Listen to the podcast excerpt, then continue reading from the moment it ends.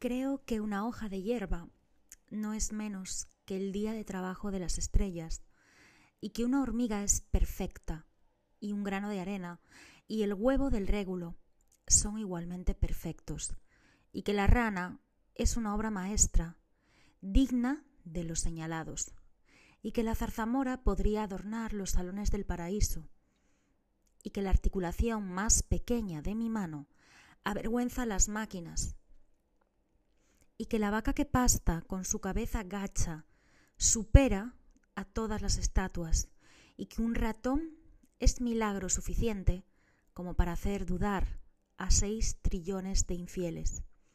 Descubro que en mí se incorporaron el neis y el carbón, el musgo de largos filamentos, frutas, granos y raíces, que estoy estucado totalmente con los cuadrúpedos y los pájaros, que hubo motivos para lo que he dejado allá lejos y que puedo hacerlo volver atrás y hacia mí cuando quiera. Que hubo motivos para lo que he dejado allá lejos y que puedo hacerlo volver atrás y hacia mí cuando quiera. Es vano acelerar la vergüenza, es vano que las plutónicas rocas me envíen su calor al acercarme, es vano que el mastodonte se retrase y se oculte detrás del polvo de sus huesos. Es vano que se alejen los objetos muchas leguas y asuman formas multitudinales. Es vano que el océano esculpa calaveras y se oculten en ellas los monstruos marinos. Es vano que el aguilucho use de morada el cielo. Es vano que la serpiente se deslice entre lianas y troncos. Es vano que el reno huya refugiándose en lo recóndito del bosque.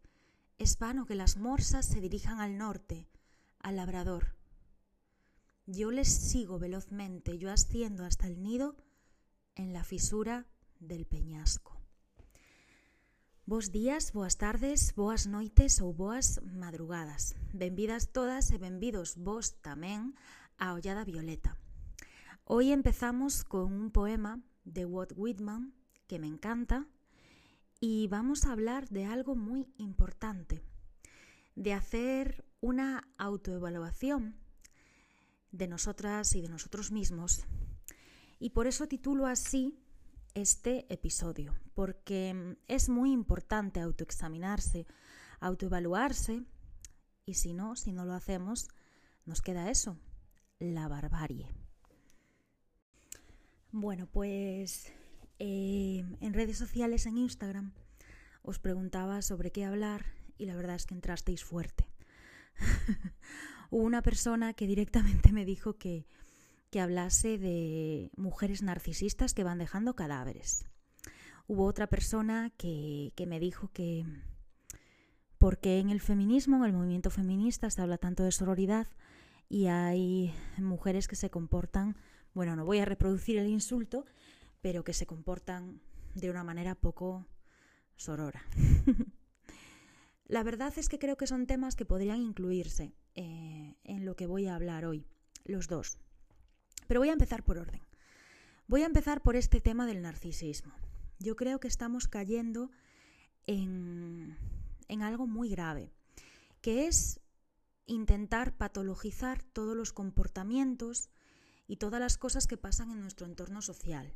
Sí, hay gente que es narcisista, hay gente que es perversa, narcisista, creo que es con lo peor que uno se puede encontrar, hay gente que manipula, pero creo que no podemos caer siempre en etiquetar a las personas. En los últimos años yo me topé con, con gente fantástica y me topé con gente que me hizo daño. Y cada vez que me encontré con una pareja, expareja, que me hizo daño, pues tuve la reacción humana y normal al principio, pues de sentir esa rabia, después ese dolor, tristeza, quizás hablar un poco de más en entornos íntimos sobre esa persona, mira lo que me hizo, lo típico que hacemos todas. Pero después con el tiempo lo vas madurando y te das cuenta de que hay en ocasiones que que deberíamos de dejar de hablar de personas tóxicas y hablar de vínculos tóxicos o de relaciones tóxicas o de maneras de comportarnos puntualmente de, de un modo muy tóxico. O de gente que a lo mejor no tiene trabajadas algunas áreas de su vida y por eso pues tienen ese tipo de comportamientos. Yo soy de las que piensa que sí te puedes encontrar con, con personalidades pues de este tipo y no se lo deseo a nadie, pero también creo que casi todas las personas fuimos en algún momento víctimas y también fuimos verdugos. Y por eso quizás me gusta tanto eh, mi grupo de amigas, mi gente cercana. No voy a dar nombres, mm, porque no, no quiero dar nombres, pero creo que todas mis amigas, y lo hablábamos en una cena eh, eh, el otro día, pues son capaces de entonar el mea culpa. De decir, oye, pues sí, pues me mintieron y también mentí en alguna ocasión. Pues me hicieron daño y también dañé en alguna ocasión. Hombre, claro, es muy diferente cuando lo haces por intentar salvarte el culo, como se suele decir, o cuando lo haces por fastidiar. Creo que ninguna de mis amigas Em, pues mintió o, hizo algo malo por fastidiar a la otra persona. Todo se hizo siempre en un entorno de, pues quiero salvar el culo por algo que he hecho mal. Pero bueno, hay mucha gente que no llega a esta reflexión tan simple y se queda a veces en eso, en, en etiquetar. Esta persona es tóxica, esta persona es narcisista, esta persona es una perversa, esta persona es una maltratadora. Y sí, sí, Conozco gente que lo es, conozco chicas que lo son, conozco chicos que también. Pero también creo que es súper importante ese autoanálisis que nos haga ver por qué aguantamos determinadas situaciones, qué activan determinadas personas en nosotros, a qué interruptores le dan para que nosotras también nos comportemos de determinada forma, eh, a pesar de no ser la más mm, habitual ni nuestra seña de identidad. Y mientras no hagamos eso, pues creo que mal vamos, ¿vale? Pero bueno, es complicado. Cuesta mucho reconocer cuando dijimos una mentira, eh, porque de repente volvemos a ser la niña pequeña a la que su madre le está preguntando insistentemente y, que se siente mal, que se siente asustada por lo que va a venir después. Pero creo que a determinadas edades, pues bueno, hay que ir saltando un poco eso y, siendo capaz de, de, de hacerlo. También es importante marcar límites. Eh, una amiga me comentaba que, pues, que le gustaba mucho, mucho, mucho, mucho, mucho una persona, pero que, se sentía insegura con esa persona. Entonces hizo pues todo el abanico de, de, estupideces que, que podía haber hecho y al final se fue perdiendo, se fue perdiendo a sí misma y lo fácil sería culpar a la otra persona. Pero ella hizo lo difícil, examinarse, decir, bueno, pues no soy una tía mentirosa, pero le tengo tanto miedo que acabo mintiendo. ¿Por qué le tengo tanto miedo? ¿Me provoca miedo? ¿Lo provoca esta persona o realmente es algo que yo tengo sin trabajar? Y mm, aunque hay que vivir y tampoco se puede pasar uno el, tiempo ni la vida examinándolo todo con lupa, sí es importante frenar. Y para eso es súper, súper, súper importante lo que hablábamos en el capítulo anterior, la tristeza. Así como la rabia hace que te muevas de sitio y que digas, me duele, aquí no es, como cuando llevas unos tacones que te matan, te martirizan, te los quitas para poder andar. Pues la rabia es eso, te hace moverte. La tristeza te hace reflexionar. Eh, a mí no me preocupa en absoluto ya pasar un mal día. Antes escapaba como, como, como si viniese el demonio detrás. No. Si necesito llorar, quedarme en cama y llorar y llorar, lo hago, porque al día siguiente me encuentro muchísimo mejor, habitualmente. Y la tristeza me hace reflexionar sobre muchas cosas. Entonces, eh, bueno, mm, el tema de etiquetar a las personas. Pues sí, tengo amigas que, que, yo me eché a temblar Em, de gente con las que se relacionaron y de historias que no puedo contar aquí, no puedo contar aquí por respeto, pero que, que me asustaron mucho, que me dieron mucha pena, que me dio mucha pena ver amigas metidas en situaciones pues pues muy desagradables, que, que he visto entre mujeres insultarse eh, unas a otras de una forma sangrante y que, y que sí, eh, vi claramente que, las personas narcisistas hacen mucho daño. Eh, puedo deciros que a lo largo de mi vida, que yo considere narcisista de libro, de libro, conocí a tres personas.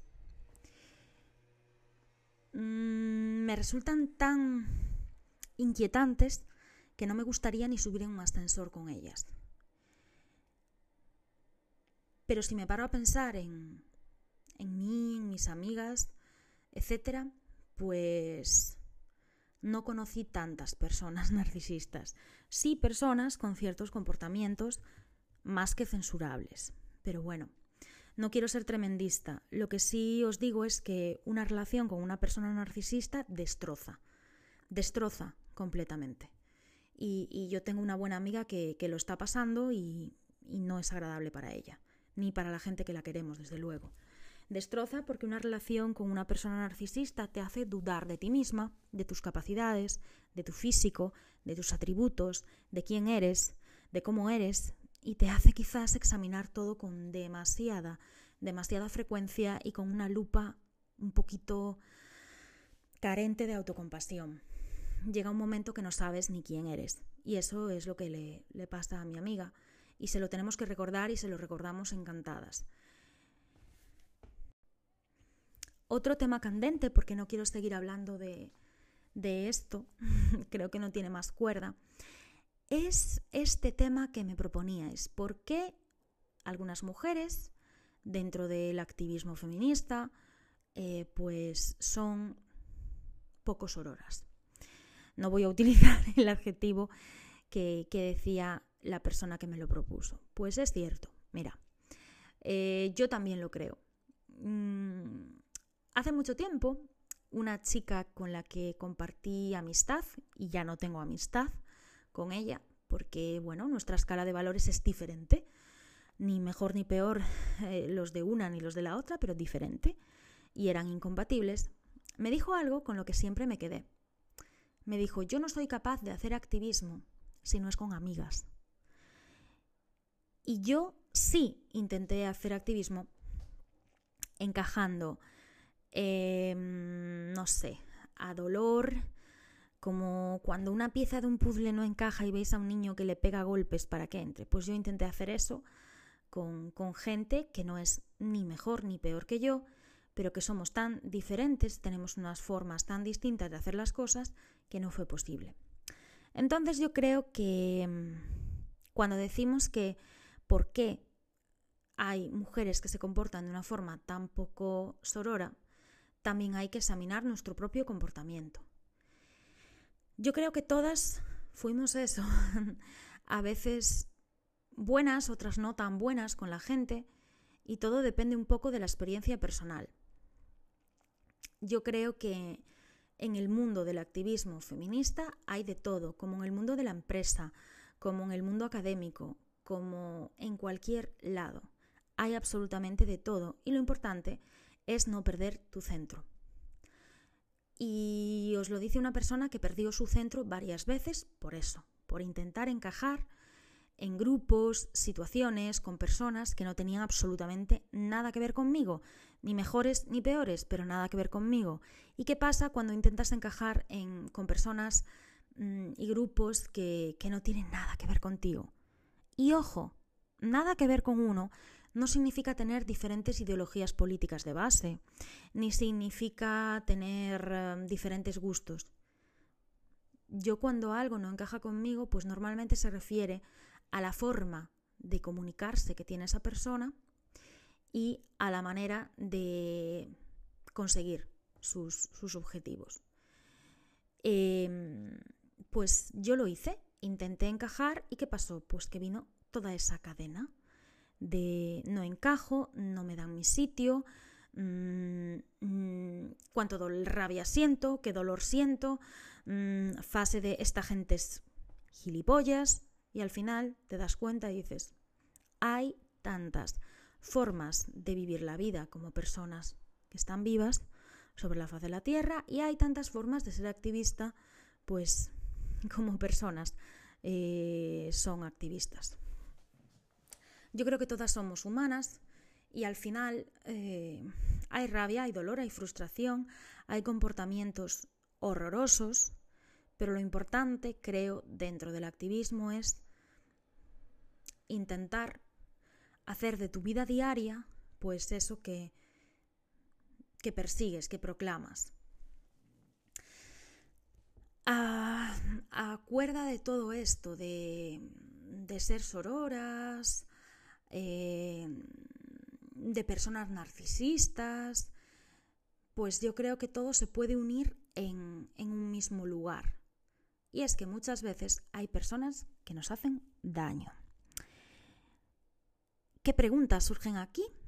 La primera, ¿por qué me hicieron daño? Y la segunda que creo que deberíamos hacernos es, ¿por qué esto me hace daño? Y ahí voy a entrar en harina. Hay situaciones asquerosas de las cuales yo intento alejarme. Pero también hay situaciones que provocamos. Eh, que las provocamos sobre todo cuando somos personas muy vehementes o cuando juzgamos a los demás con una fuerza arrolladora. Y también hay situaciones que se dan cuando eso, intentamos ser aprobadas a toda costa. Nuestro entorno social, el entorno cultural, refuerza siempre que necesitemos ser aprobadas y eso a veces es un comportamiento un poco, provoca comportamientos un poco limitantes para nuestro desarrollo. Yo perdí el tiempo esforzándome en mm, conseguir ser aprobada por determinado tipo de personas, sobre todo dentro del movimiento feminista. Para mí esto fue pues algo que, sin que me diera cuenta me fue impidiendo avanzar en mi desarrollo personal. Yo buscaba ser validada eh, por un grupo de gente que tenía eh, una forma de hacer las cosas y unos objetivos en la vida muy distintos a los míos. Ni mejores ni peores, cada una en su escala de evolución, Em, y con sus propios objetivos. Y aunque es cierto que todas las personas necesitamos tener esa sensación donde, donde experimentar aprecio, cariño, aceptación ajena, un poquito de admiración, todo, todo tiene que tener un límite. Y yo os puedo decir que en mi vida las mayores estupideces, como decía anteriormente que hice, pues haciendo ese autoexamen las hice intentando que me aceptasen. No se puede focalizar toda la seguridad emocional en lo que los demás piensen, hagan o digan, ¿vale? Así que una mala valoración por parte de, de alguna persona o una crítica, aunque normalmente pues ataca un poquitito a nuestra autoestima, a nuestro ego, eh, pues no tiene por qué minarla. Yo os puedo decir que hay personas que estoy encantada que me critiquen pero es que estoy encantada porque, porque precisamente para mí era un objetivo diferenciarme de ese tipo de personas. Hay otras que me duele más, pues porque las admiro, porque, porque han sido un referente. Y sobre todo, ¿cuáles son las críticas que, que más duelen? Pues a lo mejor las que no te esperas porque, porque ni siquiera te planteaste que lo estás haciendo mal.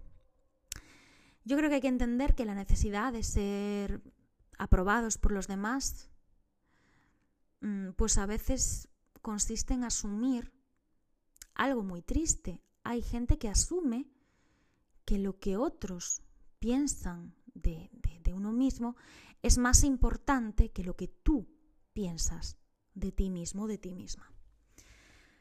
Cuando hacemos esto ponemos nuestra felicidad en, un sitio muy inseguro, construimos la vida bajo un enfoque súper peligroso. Como decía Hobbes, los que aprueban una opinión la llaman opinión, pero los que desaprueban una opinión lo llaman herejía. Lo que piensan los demás es importante cuando los demás son gente que quieres, amigos, familia, pareja, también es importante cuando estamos en un entorno laboral, es importante lo que piensen de ti tus clientes y clientas. ¿Cómo no lo va a ser si no, no los tendrías? Es importante lo que piensan los fans, porque si no, serían fans. ¿Es importante lo que piensa la gente? Sí, pero no más importante que lo que tú piensas sobre ti y, y bueno, esa búsqueda de aprobación pues es un deseo que viene muchas veces mediatizado por ese entorno cultural en el que nos movemos. ¿Qué peligro el volverse un camaleón para adaptarte a cualquier situación y lograr esa aprobación? ¿Qué peligro? Y os lo dice una que fue camaleón o camaleona. Somos seres sociales, nos adaptamos a casi cualquier cosa que nos envuelve. Le tenemos pánico a las críticas, al rechazo y acabamos asumiendo ideas, comportamientos, pues para, para evitar esas críticas y ese rechazo. Qué genial es que nos hagan un cumplido, que nos aplaudan, eh, obtener una caricia de aprecio por parte de la gente que nos rodea. Esto todo se puede convertir en más que un deseo. Por favor, no pongáis vuestra felicidad en eso y no os sintáis alegres cuando, cuando os apoyan o cuando recibís aceptación ajena. Y aquí pongo un caso. Una amiga que tengo muy, muy joven me contaba hace poco que estaba hecha un auténtico trapo porque la persona de la que está enamorada pues había dejado de, de mirar sus redes sociales, había dejado de interactuar con ella y no miraba sus stories de Instagram. Al día siguiente de mantener esta conversación me mandó un mensaje, estaba súper contenta porque esa persona había vuelto a mirar sus stories de Instagram. Esto puede parecer pueril, pero no solo le pasa a mi amiga que es muy joven, le pasa a muchas personas. Le pasa a amigas mías que pasan de los 35 y alguna que pasa de los 40. Y yo le decía, ¿y qué significa que una persona mire tus redes, deje caer un dedo y dé un like? ¿O mire tus stories de Instagram? Eso es una relación genuina. Es una relación bonita. Es una relación de crecimiento. No. ¿Te está dando algo esa persona? No, te está dando droga esa droga de, del, del ser aceptadas también en redes sociales. Es algo que como todo, si no se le pone límite y un equilibrio, pues puede ser muy peligroso. Y es muy peligroso eh, hoy en día el basar la felicidad en que alguien haya visto lo que tú pusiste. No. Eh, yo seguía preguntándole, ¿ves que sea una ¿qué te está dando? Y decía, no, la verdad es que nada. Eh, me daría más llamándome, quedando para tomar un café, pues yendo un día a la playa, hablando, riéndonos, que simplemente mirando una story. Pues sí, estas cosas pasan y tienen también que ver mucho con la aceptación, con sentirnos aprobadas, con decir, ah, bueno, bueno, está pendiente. No, no está pendiente, está vigilante, sin más. Hay ciertas necesidades que minan esa autoestima y el problema aparece cuando esa necesidad, como la de ser aprobados y aprobadas por los demás, la de estar visibles para los demás, pues se convierte en una práctica recurrente, cuando se convierte en necesidad. Cuando pasa esto vamos dando pequeños trocitos de nuestra vida a personas a las que no les importamos lo más mínimo y personas que acabamos considerando imprescindibles para nuestra evolución cuando no lo son. Y aquí me vuelvo a mi historia eh, con algunas personas pertenecientes a, a ese movimiento, al feminista pues yo las consideraba imprescindibles y necesitaba su apoyo y aprobación y al final, pues sin apoyo de nadie, mm, bueno, sí, con apoyo de amigas dentro del activismo, pues llegué a donde yo quería llegar. Cuando en algún momento pues sentimos el desprecio, la desaprobación, nos venimos abajo. ¿Y por qué nos venimos abajo? Porque hemos vendido nuestra valía personal a esas personas que deseamos que nos aprueben y solamente nos sentimos bien cuando nos entregan algo, algún tipo de alabanza, algún tipo de droga, como ver una story o poner un like. Eso es una droga también. Lo único que provocamos así es dar más importancia a opiniones ajenas que a la nuestra y cedemos todo el control de nosotras mismas a los demás. Y eso es muy peligroso. Sacrificar el verdadero yo es muy peligroso. Yo he sido demasiado amable, aunque me encontrara totalmente enfrentada a lo que se estaba haciendo o en desacuerdo. Yo no me atreví a decir que no en muchas ocasiones. Y como consecuencia hice cosas que no me apetecía, que no quería, que me hacían sentir incómoda. Yo he llegado a cambiar mi punto de vista para gustar. Y me llegué a sentir deprimida y súper angustiada cuando a pesar de todo eso no aprobaban lo que hacía o lo que yo era. Me llevó tiempo, sobre todo en los últimos meses, trabajar todo esto, desprenderme de lugares en los que no quería estar, de personas que no me aportaban nada y que probablemente yo tampoco aportase a esas personas. Me di cuenta de que cada, uno es un mundo y, y que es imposible agradar a todo el mundo, es imposible. Hay que aceptarlo, porque si no, no, no crecemos. Y no sé si pasa como el capitalismo, que el crecimiento puede ser imparable, no lo sé, pero deciros esta frase a menudo, yo soy tan importante como el resto. Y es imposible evitar desaprobación. ¿Cómo hay que actuar? Pues no lo sé. Es imposible, como os decía, que todo el mundo esté de acuerdo con lo que decimos, con lo que hacemos. Hay que agradecer siempre lo que otra persona nos dice. Esa puede ser una estrategia adecuada. Dar las gracias por, una crítica y poniendo fin a, esa búsqueda de aprobación eterna como, como necesidad. También es muy importante, esto me lo decía una buena amiga el otro día, que cuando nos encontremos con una crítica voraz, coloquemos la palabra tú delante de la ofensa, delante de la crítica y de la desaprobación. Pues cuando a mí me dijeron hace poco, este podcast es una mierda, pues yo dije, pues para ti este podcast es una mierda. Hay para otra gente que, pues que no, que resulta entretenido. ¿Qué me importa más? que para cierta persona este podcast sea una mierda o una nota de audio larga o que a mí me guste hacerlo y que haya personas que me digan que también les está gustando. Pues sinceramente, lo segundo. Lo mío y lo de la gente a la que le gusta, por supuesto. Me costó muchísimo aceptar que iba a haber gente que no me iba a comprender. Pero es que yo tampoco comprendo a todo el mundo y en eso se basa la vida. Y en referencia a este tema, yo me di cuenta de que buscando la aprobación de todo el mundo buscaba inmunizarme eh, al dolor. Pero es que el dolor no tiene por qué dar tanto miedo. No tiene por qué dar ningún miedo. El dolor no es eterno ni para siempre, como decía de la tristeza hace no mucho.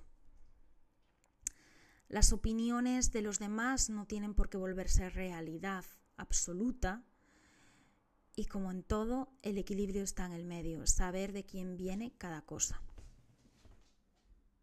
Para ir terminando, em, yo cuando alguien me hace daño, pues suelo analizar después de ese shock inicial el por qué Mm, creo yo que me, que me han hecho daño y el por qué esa ofensa me hizo daño.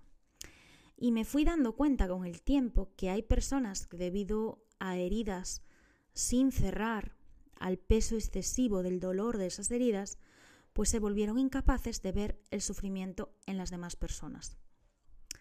¿Hay que llamarle narcisistas a estas personas? No lo sé, pero la marca que nos dejan los traumas eh, que, no resolvemos, pues son como una cicatriz que se va infectando, que nos sana y hace que surja la agresividad. Las heridas abiertas las cosas que no tratamos en terapia mm, o nosotras mismas a veces son un abismo y en ese abismo cabe muchísima ira, muchísimo resentimiento y mucha vulnerabilidad. Hace no mucho una persona eh, me hizo unas críticas y a la espalda, pero de verdad terribles, voraces. Llegó un momento que cuando me enteré pues no quise saber más, me hacía mucho daño. Y con el paso del tiempo me fui dando cuenta de lo vulnerable que era esa persona. Y me dio ternura, de verdad, me dio ganas de, de ir y darle un abrazo. No lo hice, porque creo que también es muy importante protegerse, dejar que cada uno siga su proceso y, y tampoco hay que tirar, pues eso, buscar la aprobación de todo el mundo como antídoto al dolor. Yo creo que lo que experimentan muchas veces personas que fueron víctimas de, abandonos, de abusos, pues deja una marca y a veces se proyecta ese malestar en, en, todos los demás, evidenciando pues muchas veces comportamientos desadaptativos, agresivos, etc. Hay perfiles de gente en los que se dan pues varios factores. Eh, por un lado, el trauma que vivieron, por otro, una falta de, habilidades sociales y de apoyos. Eh, y aparte también hay factores pues biológicos, genéticos, que yo aquí pues no, no es mi campo, no me quiero meter. También es un factor determinante la personalidad. Hay ciertas personas que se caracterizan por usar su dolor como arma arrojadiza, por tener una identidad de víctima. Eh, y hay otras pues que no. Mm, hay personas que pueden controlar ese impulso de represalia, de proyectar su ira hacia los demás, y hay otras que no. Cuando la herida abierta de un trauma trae la agresividad, pues suele aparecer, suelen aparecer palabras como víctimas, verdugos, etc.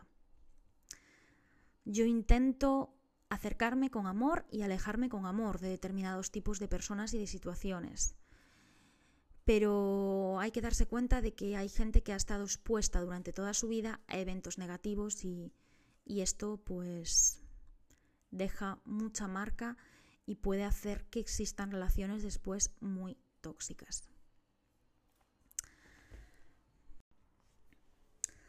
Como final, como punto final, recalcar eso. Salvo excepciones, y si nos encontramos con perfiles narcisistas, perversos, con gente que obra mal por sistema, hay que recordar que todas fuimos víctimas, todas fuimos verdugos, a todas nos han pasado cosas y, mm, ordenadas, sin ordenar y de todo tipo. Así que, bueno, no sé muy bien cómo acabar. Supongo que en la onda en la que estoy últimamente, que es la de ir viendo lo que pasa. Ir viendo lo que pasa teniendo muy claro que, que no quiero alejarme de mi centro, y que todo lo que va apareciendo en mi camino es una oportunidad para, algo. No os olvidéis tampoco de, de una cosa, que hay gente que brilla tanto, que deslumbra y que a veces hay otras personas pues que la apagan sin intención. No sé, está siendo un podcast súper raro, quizás porque esta tarde pues también mm, la pasé descansando, eh, durmiendo una siesta enorme. Después estuve con una conocida que, me parece una persona súper abierta, súper pacífica, que sintoniza AM y FM y mantuvimos una conversación súper interesante em, sobre un montón de cosas. Volví además a pasar por, mi antigua casa y tuve un montón de recuerdos. Y es curioso ver cómo el tiempo todo lo pone en su sitio, todo lo reescribe, elimina faltas de ortografía y los recuerdos eh, propios, los recuerdos que te traen amigos y amigas, así como las críticas, son geniales. porque hacen que la propia biografía vaya cobrando un equilibrio pues muy bueno. Para acabar, ni todo es muy muy ni tan tan, que es algo que digo siempre, y seguir disfrutando. Yo mañana me iré a pasar pues el día de nuevo tranquila, a aprovechar los últimos días de vacaciones y esperemos que también el buen tiempo. Aunque para mí el buen tiempo realmente es cuando llueve, ahora que lo pienso. ¿Qué más da? El caso es que siga transcurriendo el tiempo. Así que vos días, boas tardes, boas noites ou boas madrugadas. A disfrutar.